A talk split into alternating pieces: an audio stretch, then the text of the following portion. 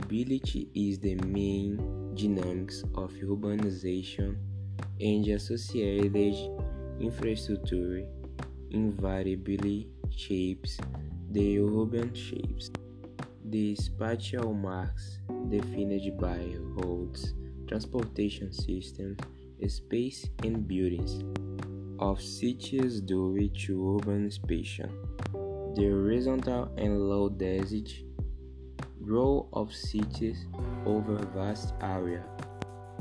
The distance between functional destinations such as workplaces, schools, hospital, admissions offices, or commercial establishments have become longer, leading to an increasing reliance on private motorized transport and other car center mobility.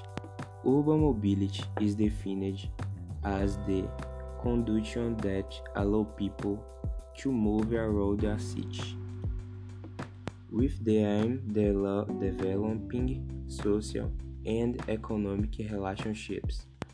Buses, subway, other public transport, and car are the part are part of the mobility solution. In the directional mobility means easing of moving. School, Colégio Padre Ovidio, Teacher, Blazer Santos de Lima, Student, João Paulo de Oliveira Machado, segunda série A, Year 2021.